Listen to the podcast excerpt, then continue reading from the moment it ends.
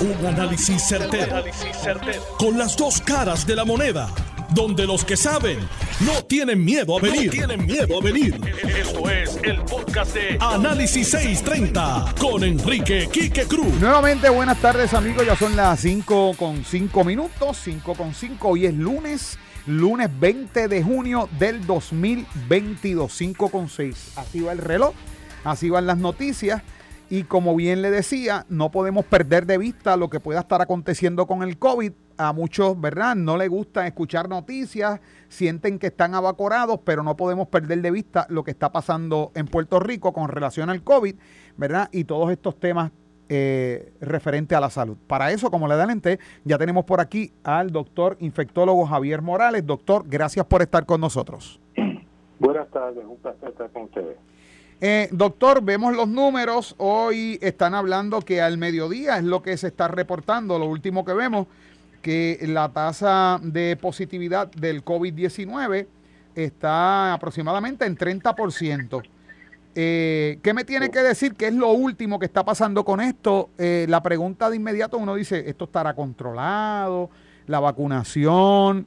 ¿Los tratamientos existentes hasta el momento? ¿Hay un control sobre el COVID en Puerto Rico? Usted me dirá, doctor.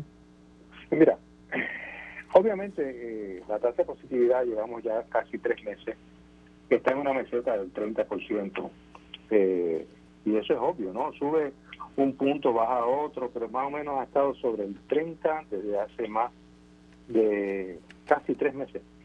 Entonces, eh, tú ves que la, la, la cantidad de pacientes contagiados diariamente sigue rondando alrededor de los 3.000 mil personas este, diarias. Las hospitalizaciones se mantienen también en una meseta, suben 22, bajan 9, bajan un poco más, suben 7, y está en una meseta eh, rondando los 300, entre los 350 y los 400 pacientes diarios.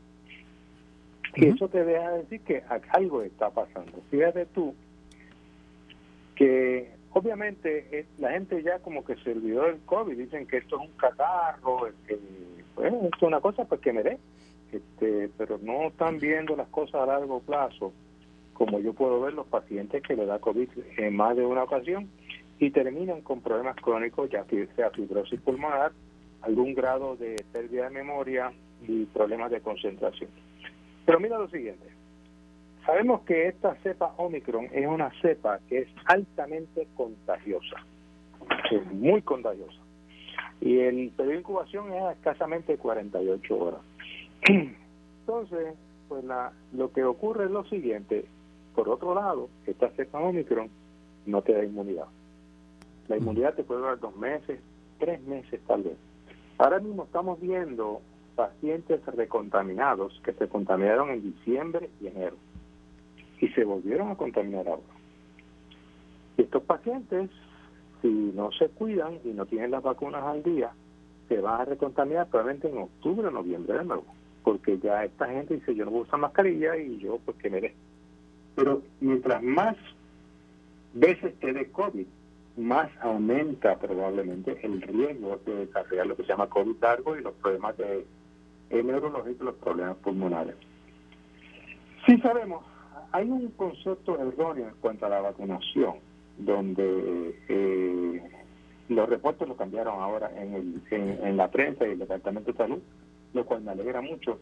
Pues se reportaban, eh, murieron 10, eh, 4 estaban vacunados, eh, 4 estaban vacunados y 2 estaban vacunados con la dosis de refuerzo. Y eso es algo que lleva, lleva a y eso lo corrigió el Departamento de Salud muy bien, muy bien hecho, muy bien corregido. Y es que una persona que tiene las primeras dosis básicas, que eran dos, si es Johnson Johnson y Moderna, esa gente no está vacunado. Eso fue a principios del 2020, digo, a finales del 2020. Entonces, ese refuerzo que se pusieron, muchas personas se pusieron el refuerzo, este, diríamos, julio, agosto, septiembre, esa gente tiene un refuerzo. Ese refuerzo hoy en día no vale, porque ya esos anticuerpos se perdieron. O sea que lo único que nos puede proteger en este momento es la dosis de vacunación correcta, que es un segundo refuerzo. Claro, los segundos refuerzos están aprobados para la gente de más de 50 años. Por otro lado, la gente que más se complica es la gente de más de 50 años. O sea que si tú tuvieses un por ciento alto de la población sobre 50 años, que es donde están aprobadas las vacunas con el segundo refuerzo, que tuviesen ese segundo refuerzo, yo creo que la mortalidad sería mucho más baja y las hospitalizaciones serían mucho, mucho más bajas. Doctor, yo tengo una pregunta y es la siguiente. Precisamente ayer yo escuché a una persona que dijo, yo tengo esa, ese, esa segunda, dos vacunas, dos vacunas, ¿verdad? Si vamos en términos de cuántas son, para que muchas personas lo identifican así, pues con esta, este segundo refuerzo vienen siendo cuatro vacunas. Pero esa persona dijo, yo me vacuné dos veces nada más. Y dije, no me voy a vacunar nada más. Pues, pues, su esposo, su esposo se vacunó, tiene tres vacunas. Ella tiene dos y él tiene tres. Ella dice, a todos nos dio COVID en la familia, el núcleo familiar. Y él, que tiene tres vacunas, se vio, los síntomas fueron peores, le dio bien malo. Que yo que tengo dos no me dieron. ¿Cuál es la respuesta a eso? Eso es, eh, es una ruleta rusa. ¿Por qué? Pues, pues algo tiene ella que la protegió contra COVID que no se sabe por qué. Pero los efectos, para los efectos de él, para los efectos de los dos, ninguno está vacunado. Para efectos prácticos, reales, ninguno está vacunado. Ninguno. Hay que ver qué comorbilidades tenía él. Si era, estaba sobrepeso, la edad, diabético, hipertenso, enfermedad renal, enfermedad de corazón. Porque eso así tú no puedes decir, bueno, a mí me dio o no me dio, pero ¿qué, qué más tú tienes? Dime, ¿qué, qué, qué pruebas tú tienes? ¿Tú tuviste cáncer? ¿Te dieron quimioterapia? ¿Te dieron radioterapia? Eh, eh, hay que hacer todas esas preguntas. Ahora, el que tiene dos vacunas, olvídate, no está vacunado. Y aún, el que, y aún el que tiene tres vacunas tampoco está vacunado. Tampoco, porque si ya pasado, ya lleva nueve meses sin un refuerzo, pues ya sin inmunidad se fue. Se fue. Y si te dio COVID, fantástico, te dio COVID, en tres meses te puede volver a dar. Ok, y... Porque, Ajá. Sí, adelante, doctor. No, perdón, no, porque es que no desarrolla, el Omicron no te desarrolla inmunidad más allá de tres meses. Ok, y nosotros viendo lo que usted menciona, ¿verdad? Y lo que usted hizo hincapié en términos de esa meseta, del 30% en la tasa de positividad y, ¿verdad? Una fluctuación bien pequeña en términos de las hospitalizaciones. Precisamente hoy se reportan 8 más que las últimas 24 horas en este reporte de las 12 del mediodía. Eh, ¿Qué nos indica eso? Añadiéndole la situación de que este pasado fin de semana hubo mucho compartir entre familiares y amigos por el Día de los Padres.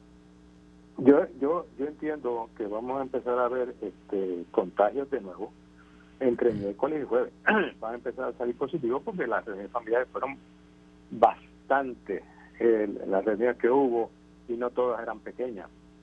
Así que yo lo que estimo, estimo, y no tengo una bola de cristal, es que va a haber más contagios. ¿Por qué? Porque la gente que se me, esto es Navidad y se contaminó, están a riesgo ahora mismo.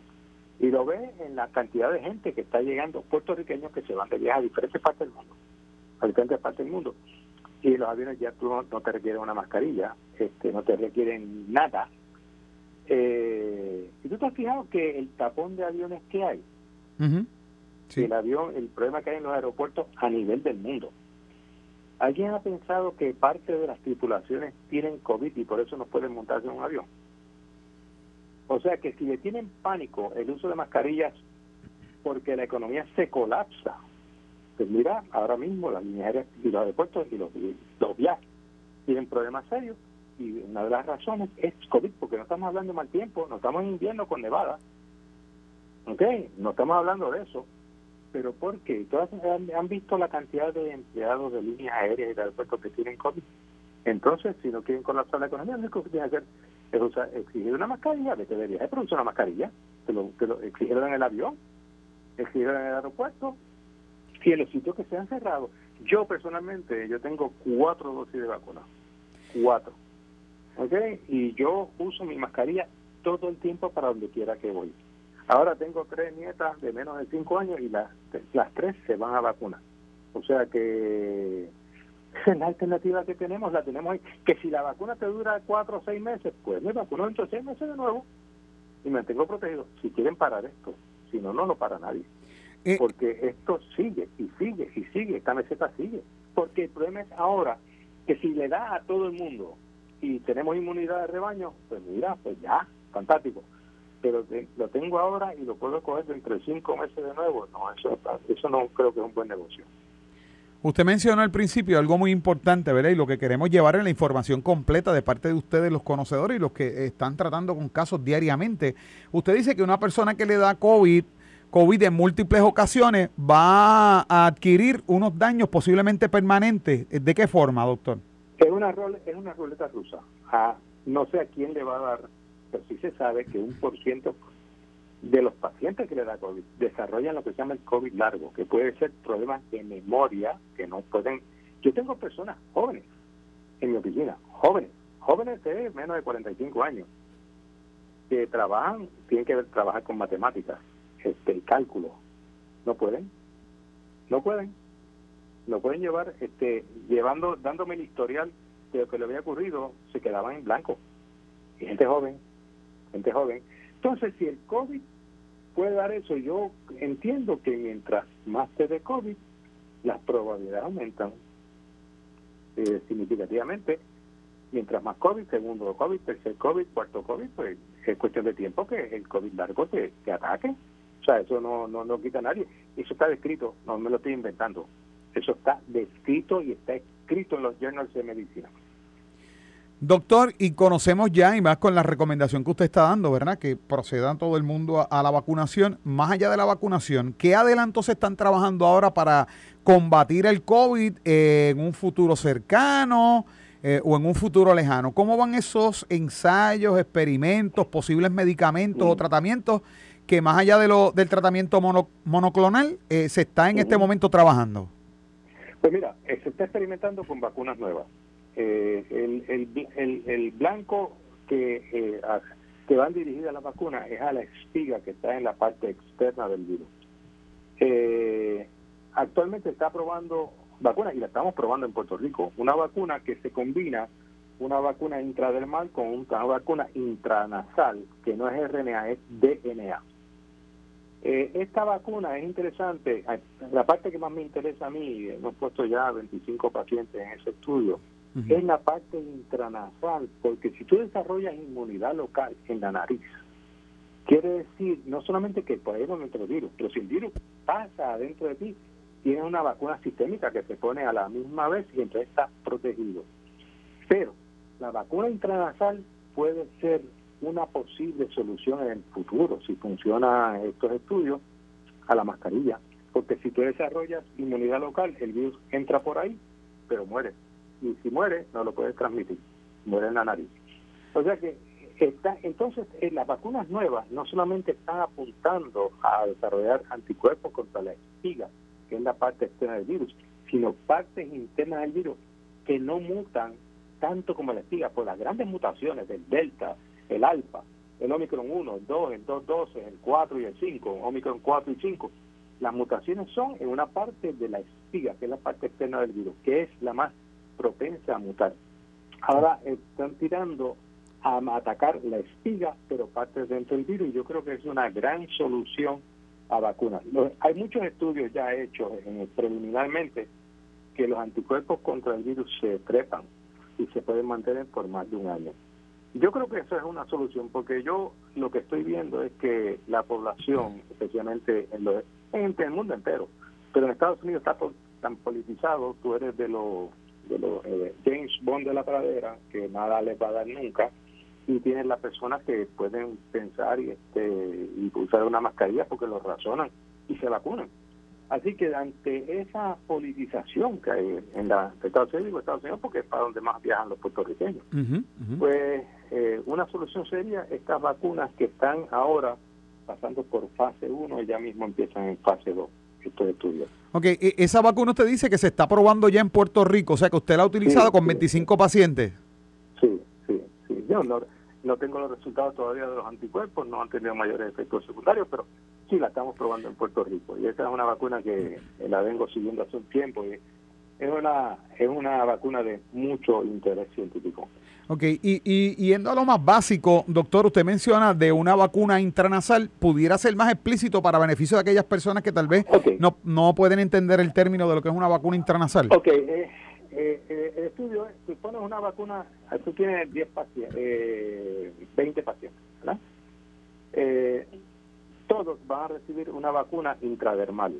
¿Ok? Entonces, cinco de ellos van a recibir la intradermal y van a recibir también una vacuna intranasal que es un spray. La vacuna se le meten, la, la introducen por un spray dentro de la nariz, como usar cualquier gota para la nariz, este spray de salina o, okay. o por decir, no quiero decir marca, pero entonces te dan este, ese spray. Entonces la, la idea de ese spray es ver la inmunidad local, no la que te va a sacar por sangre, la local que se desarrolla en la nariz. Yo creo que es un proceso muy interesante porque si desarrollas inmunidad local en la nariz, entonces eso podría, no estoy diciendo que sea, una respuesta a que el virus no lo pueda transmitir de persona a persona. Ok, perfecto, que sí, sería en el momento en que la persona puede estar expuesta a, a un contagiado, pues al, tener la vacuna internacional, no hay no hay hay menos menos entrada del virus. Menos por ejemplo, yo tengo las cuatro, yo tengo dos refuerzos, ¿ok?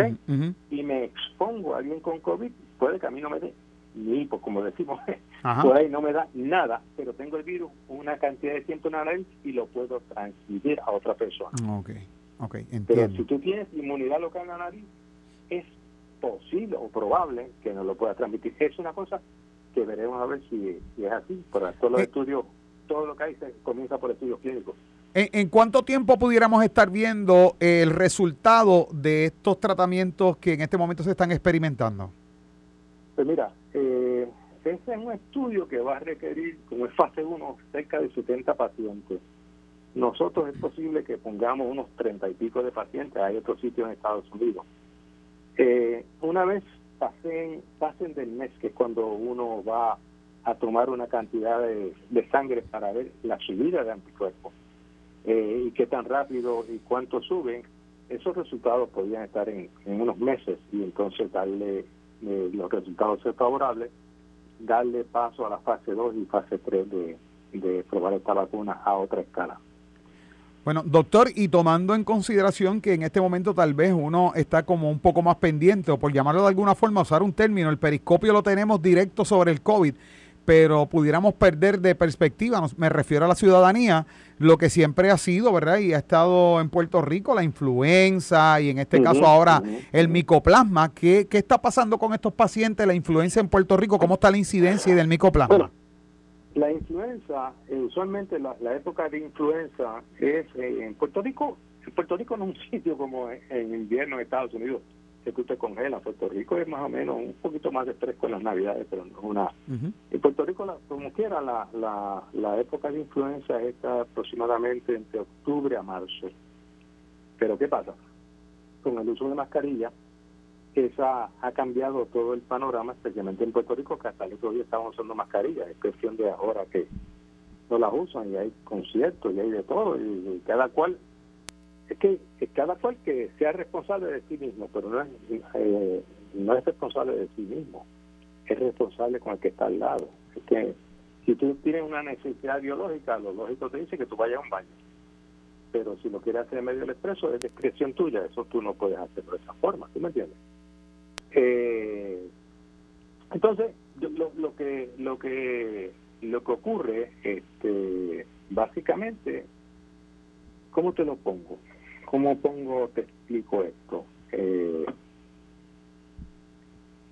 es que no me gustaría, el resumir, resumir esto es, hemos dejado, dejado que esto nos pase por el lado, que se nos saliera de las manos, y yo creo que el gobierno puede ser laxo en, lo que te está en lo que te está pidiendo pero a la misma vez tiene que ser estricto. Porque si están hay un énfasis en querer proteger la economía este yo entiendo que, que la están maltratando por otro lado porque las enfermeras se contaminan, los médicos se contaminan. No sé si te estoy contestando todas las preguntas que tengo tanto para hablar de esto y, este, y siempre dan énfasis a lo económico, y lo económico, y lo económico, y lo económico.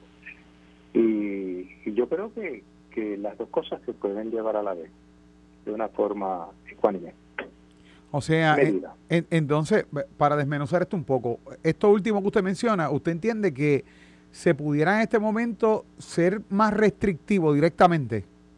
Por lo menos eh, aquí lo único que tú tienes que hacer es la es volver a, exigir por ahora promover la vacunación.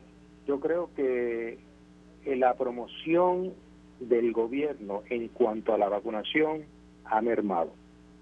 Eso es una realidad. Tú no oyes un anuncio saludable, eh, saludable no, un anuncio que llegue, ¿tú me entiendes? Este, si no es la, eh, se busca mucho el influencer, la persona que, mira, fulanito, con la misma entonación, es lo que se hace clásicamente. Yo entiendo que hay que darle pensamiento a esta gente que no se quiere vacunar, que leen en internet, ah, yo lo leí en internet, ¿y quién, quién es ese fulano que lo escribió en internet? Vamos, que sea una una educación pero atractiva a la población para estimularlos a vacunarse. La gente asocia, y me puedo quitar la mascarilla, esto se acabó. Aquí no hay nada que buscar, esto se acabó. ¿Cuál es lo que dice? Que tú usas mascarilla, como me dijo Miguel el otro día. Una persona, este, yo me gusta jugar mi golpito y estaba un señor de afuera. Me dice, porque, estaba usando, porque yo usaba mascarilla. Dije, yo dije, para protegerme de tipo como tú, tan sencillo como eso. Este, y yo creo que el hecho de que la mascarilla ya no hay que usarla, estamos por la libre, dio una falsa sensación de seguridad. Y dice, pero si ¿por qué no voy a vacunar para que me dé fiebre de un día o dolor en el cuerpo de 12 horas? No, que me dé COVID. Y no saben con lo que están jugando. Eso es una culebra bien peligrosa.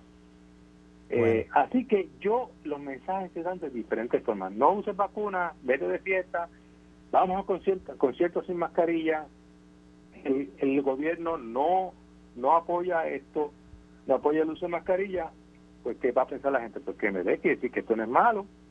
Entonces vemos vemos los resultados que se están viendo. Esto está preparado todavía, baja. Y, pero lo que me preocupa a mí en, en cierta eh, medida es que, que se contamina en enero en mi calle.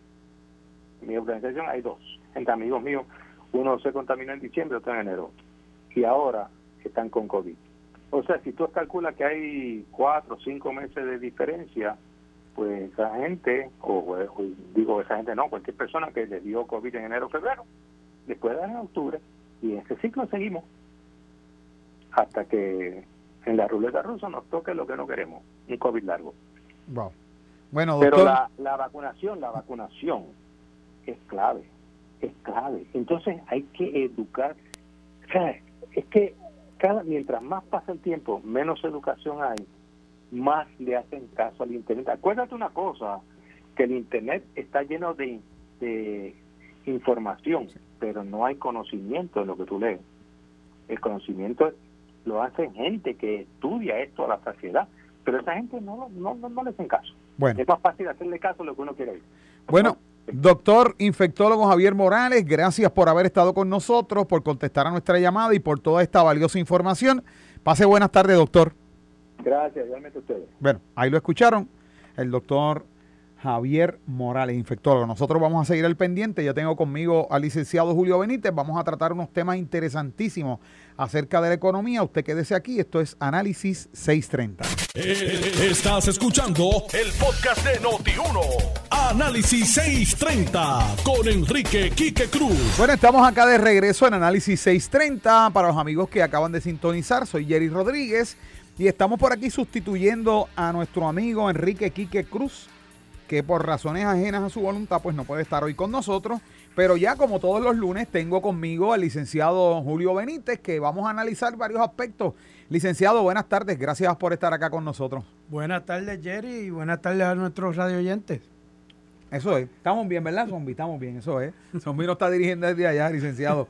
Bueno, acaba de bajar la información luego del mensaje del gobernador que estaba pautado para las 5 de la tarde eh, y, el, y lo di al principio porque cayó prácticamente ahí comenzando los titulares del programa.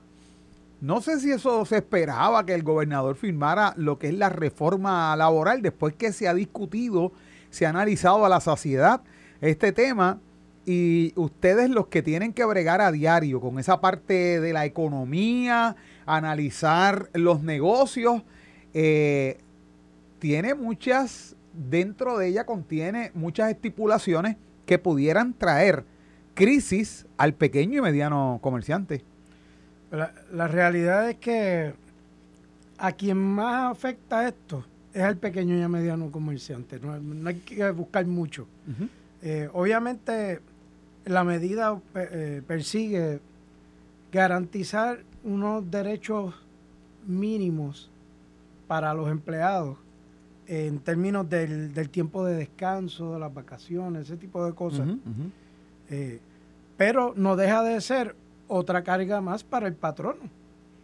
Porque quien termina pagando esto es el patrono. Si tiene que darle cinco días adicionales a lo que se había estipulado de vacaciones, pues el que se los paga es el patrono y tiene que buscarle otro empleado que lo sustituya en ese tiempo y hay que pagarle también. Y ese otro también acumula las vacaciones. eso iba. que, eso es un, eh, haciendo el ejercicio administrativo aquí, si yo soy eh, un patrono, eh, dueño de negocio y tengo una nómina de 5 de cinco a 10 empleados, esta noticia me pone a pensar, me pone a correr, porque como tú dices, o sea, si tengo que pagarle más días de vacaciones a un empleado, pero obviamente eh, esa posición, esa labor que está realizando ese empleado, ah, no, eh, no, se puede tener el negocio y hay que reemplazarla. Entonces tengo que pagarle vacaciones a este y tengo que pagarle, añadir en la nominadora este que viene a hacer las vacaciones. Y quizá eh, cuando uno piensa en un negocio grande, pues tal vez eso no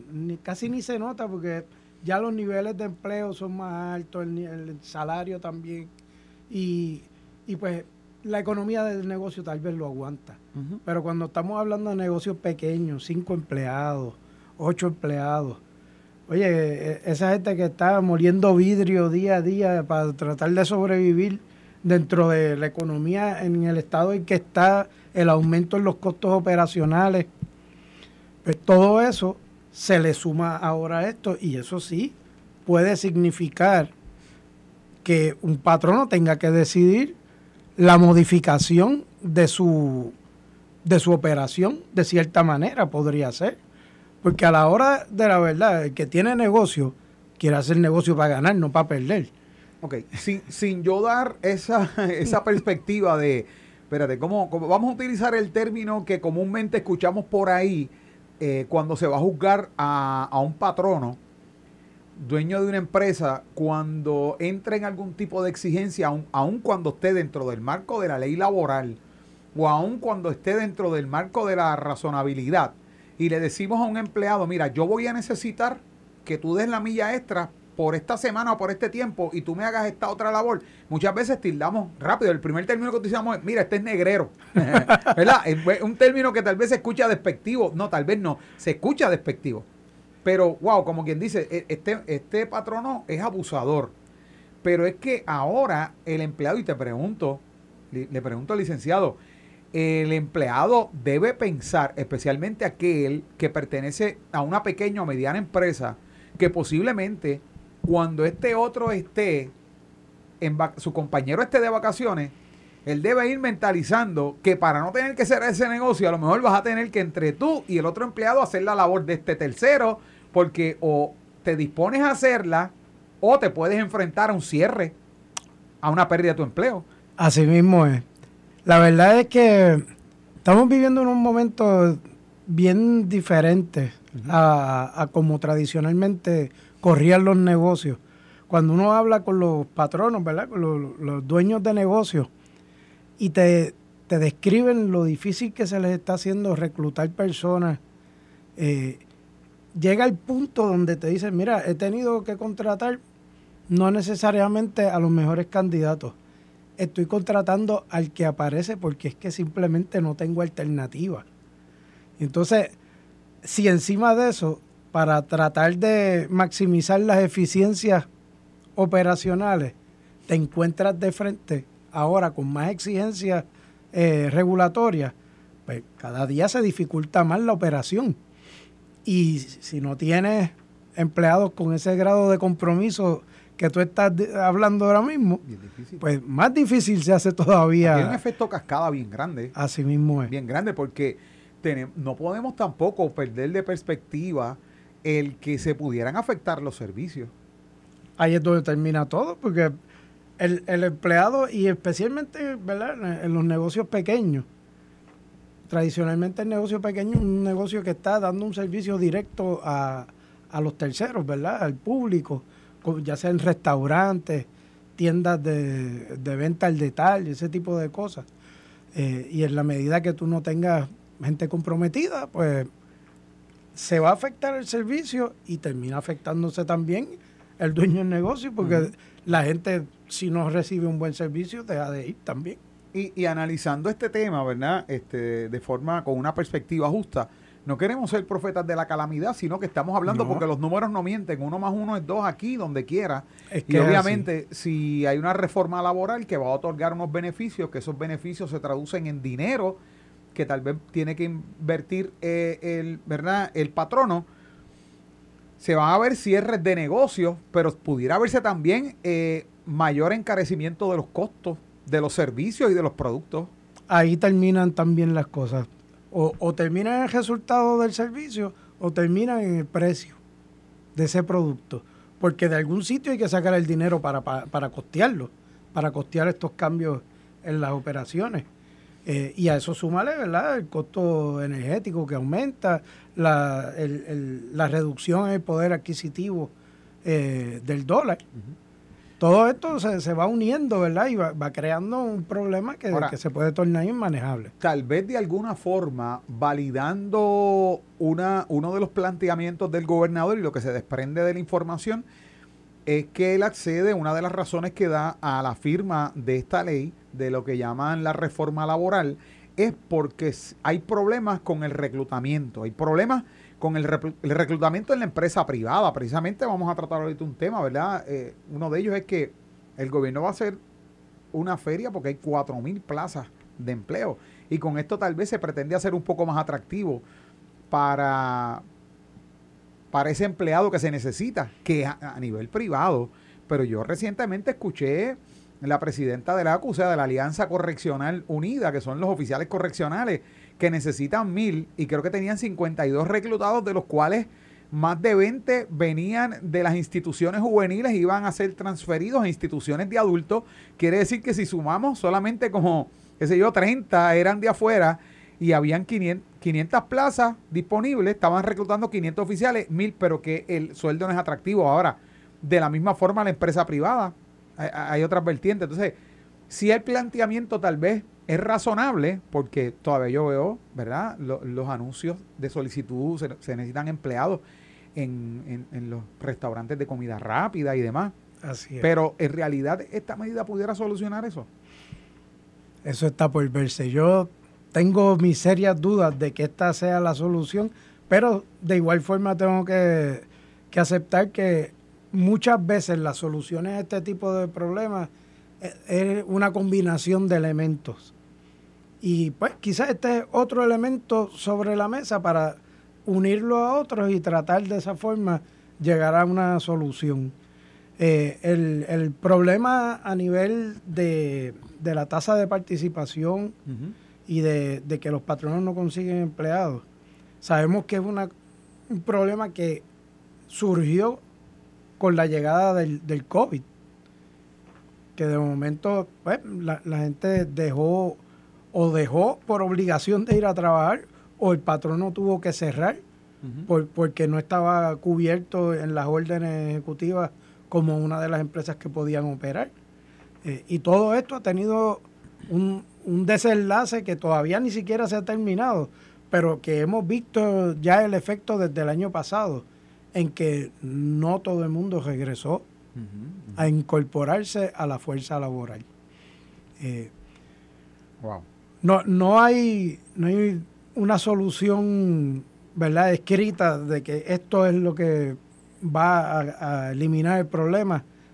Esta ley pues, es otro elemento más que, viene sobre la mesa, pero van a seguir los problemas por ahora indefinidamente cuando tú le sumas a esto eh, el que ni siquiera cuando lo vemos ¿verdad? En, en conjunción con otros proyectos de ley eh, la solución del, trabajo remoto es una solución que tampoco está estandarizada y que cuando se ven las discusiones que se están dando con las leyes que se proponen para tratar de regular el empleo remoto, vemos que tampoco es una solución fácil de encontrar, porque no todos los patronos operan igual. No todas las industrias trabajan de la misma forma, no todos los trabajos son susceptibles de hacerse de forma remota también. Eh, recientemente, la semana pasada, el secretario del Departamento del Trabajo, el licenciado Gabriel Maldonado, con quien tuve el placer de trabajar varios años eh, en el Departamento de Desarrollo Económico, porque él trabajó allí antes de, ir al Departamento del Trabajo. Eh, él compareció en unas vistas sobre dos proyectos de ley que los dos buscan en regular ciertos beneficios para los empleados que trabajan eh, de manera remota. y pues su oposición básicamente es la misma a los dos proyectos de ley. Uno es el, el 118 y el otro es el 872, ambos de la Cámara de Representantes. Eh, y su oposición básicamente es, mira, estos proyectos atienden algunos elementos del trabajo remoto, pero no pueden ser aplicables a todos los patronos. ¿Y, qué buscan en sí estos proyectos? ¿Qué es lo que, es pues, lo que proponen? En síntesis, ¿verdad? El 118 propone que ningún patrono podrá requerir a una persona empleada que acceda a comunicaciones electrónicas relacionadas con el empleo fuera de horas laborables. Pero fuera de horas laborables, pues si es un trabajo donde la persona trabaja en la plataforma provista por el patrono, donde la conexión es en ese sistema, pues tal vez eso es más fácil de regular pero no todo el mundo trabaja de manera remota en una plataforma específica del patrono. ¿eh? y, en la medida que se van dando esas, esas variables, pues eso no está cubierto en el proyecto de ley. Entonces tú no puedes estar haciendo leyes para resolver un cantito y que quede otro desprovisto, porque el propósito es que, se solucionen los problemas de, todo, de, de todas las posibles eh, alternativa. o sea que ese, ese, trabajo, ese trabajo a distancia es algo que no se puede estandarizar. Eh, vamos a, no, es que no se puede estandarizar, pero mm, no, las soluciones que se están proveyendo no atienden las necesidades de todo tipo de operación.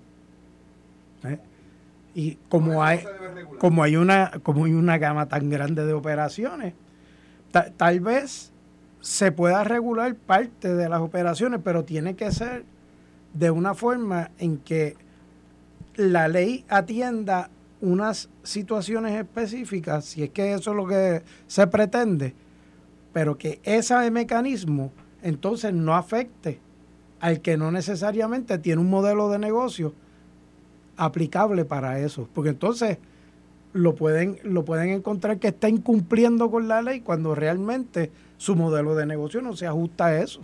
O sea, vamos a ver si, entendí el planteamiento en términos de por qué el Departamento del Trabajo pues rechaza.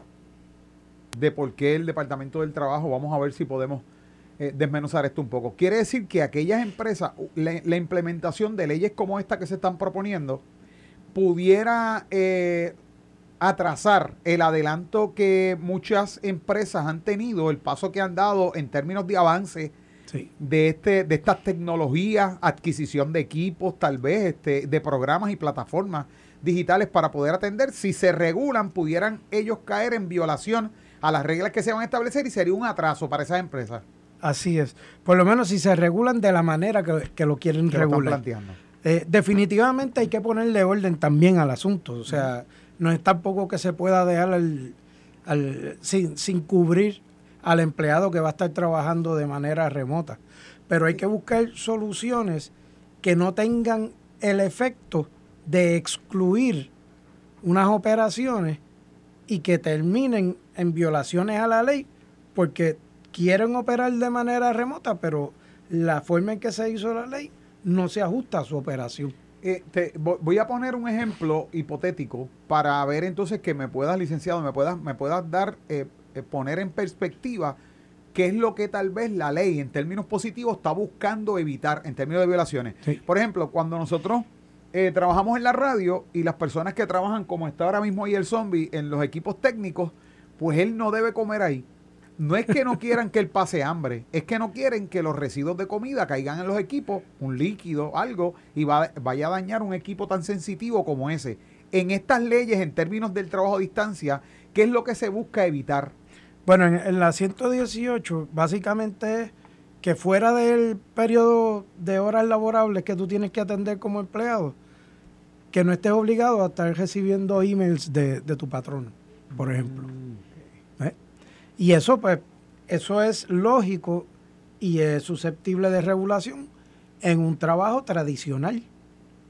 Pero lo que plantea el secretario del trabajo es, mira, hay sistemas de trabajo, hay, em, hay eh, operaciones en las que por, el, por la creatividad que requiere el trabajo y por el sistema de trabajo que se aplica, no necesariamente es aplicable una regulación como esta, porque requiere que el patrono y el empleado se, se eh, comuniquen en cualquier momento. Y al día de hoy hay operaciones que son así. Entonces, una operación de ese tipo no estaría cubierta por esta ley.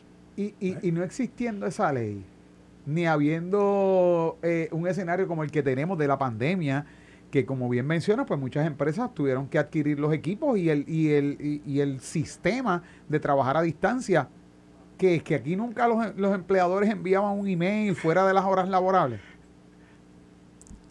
los enviaban, pero, pero entonces la ley lo que dice empleado, tú no estás obligado a, verlo si no es en horas laborables. Que eso es lo que busca entonces estas regulaciones. Obviamente, yo, yo pienso que el, el trabajo remoto trae unas variables que nunca se habían visto anteriormente en Puerto Rico de manera masiva. Eh, y en el mundo entero está, pasando lo mismo. Y definitivamente nuestro sistema regulatorio y nuestros sistemas operativos van a tener que cambiar de cara al futuro. Porque estos sistemas de trabajo remoto llegaron para quedarse. Tal vez la solución sea que esas personas no necesariamente sean empleados de nómina. Tal vez la solución es que sean contratistas y que trabajen desde las casas proveyendo servicios como un cuenta propista. no, no, sé, estoy trayendo ideas, ¿verdad?, de diferentes soluciones. Pero me consta que mucha gente hoy día trabaja así. Bueno, pero entonces lo que, lo que eh, está planteando, lo que usted pone, licenciado, es que quienes deben analizar la implementación de estas leyes deben ser personas que conozcan el tema. Así mismo. Aquí tienen que ser personas que conozcan el tema porque alguien que esté ajeno a la funcionalidad de una empresa que mayormente trabaja a distancia porque el servicio o los productos que ofrece se prestan para eso, quien debe analizar qué reglas le debemos poner son aquellos que conocen precisamente los sistemas de trabajo a distancia. Es así. No puede venir cualquier persona. Bueno, eso está interesante y hay que seguirle de cerca la pista para, para aquí, ¿verdad? Eh, poderlo discutir. Otro de los temas que me ha llamado la atención es lo que vi que se estuvo publicando hoy y esto eh, versus la serie de beneficios para que las familias adquieran su vivienda y también la, poca disponibilidad de viviendas hoy día, pero dice que la familia típica solo tiene el 69% de los ingresos necesarios para, para obtener una hipoteca, aún con un pronto de 20% según el índice de vivienda asequible que prepara la firma Estudios Técnicos. Sí, ese, se, publicó ese estudio. Eh, es, importante destacar el hecho de que ellos hablan de que estos por ciento, la base es mirando un valor promedio de, de propiedad de 193 mil dólares. Que 193 mil dólares cuesta en este momento cualquier residencia de tres cuartos, un baño, sala, comedor, cocina y O sea que, y, esto desde, desde el año pasado hemos venido discutiendo periódicamente con, con Quique el asunto de del valor de los bienes raíces, del boom que, que se dio de momento en la venta de propiedades. Pero el estudio, al plantear que estamos hablando de un mercado de propiedades promedio de 193 mil dólares, y que básicamente la, la familia promedio cuenta con el, 69% del, del ingreso requerido para poder accesar a una hipoteca para adquirir ese tipo de propiedad. Hay que ver cómo se va a comportar ahora el mercado de las urbanizaciones que se están haciendo de casas nuevas, que son varias, por lo menos en el área metropolitana conocemos de muchos, yo diría no menos de cinco proyectos de propiedades nuevas y que los valores estaban sobre los 400 mil dólares. No estamos hablando de 200 mil. ¿Qué va a pasar con ese mercado? Porque a ese mercado también le están subiendo el porciento de las hipotecas. Ya no estamos hablando del 2.5% que se hablaba el año pasado. Ya las hipotecas han subido y seguirán subiendo en la medida que sigan subiendo los índices eh, a nivel del Tesoro Federal. Y, y, y este, esto de las hipotecas y el pago de hipotecas, siempre he escuchado de parte de ustedes, los economistas y los que tratan con estos temas, que es un indicador y es un, un, indicador, y me corrige en eso, en términos de la economía de, la nación a nivel global. Entonces, si, si es solamente 69%, hay quien en, en, este momento en su mente dijo, oye, pero entonces quiere decir que la mayor parte de la familia, si coge una hipoteca, lo que va a hacer es embrollarse. Y al decir embrollar, estamos utilizando un término que me dice que tengo que esa persona pudiera tener grandes probabilidades que en los próximos cinco años ya tenga que entregar la casa o tenga una reposesión en una de parte del banco. En una economía donde el dólar semanalmente está empezando a valer menos cada día. Ya va, ya va por 92 centavos. En vez de, tener 100 centavos en un dólar, lo que tenemos es 92 por el problema de la inflación. Se está devaluando. Eh, y eh, digo, y el euro, ni digamos, el euro vale menos todavía. ¿Y, y qué no? ¿Qué, qué, mensaje nos está dando esto? Pues que definitivamente estamos entrando en una, en una recesión y que lo que se avecina va a ser peor en la medida en que continúe la crisis de los elementos básicos en la economía, que uno de ellos es la, la energía. La energía es lo que mueve todo y en la medida que la energía se complique el acceso y el costo de la energía, vamos a tener eh, más problemas todavía a nivel económico.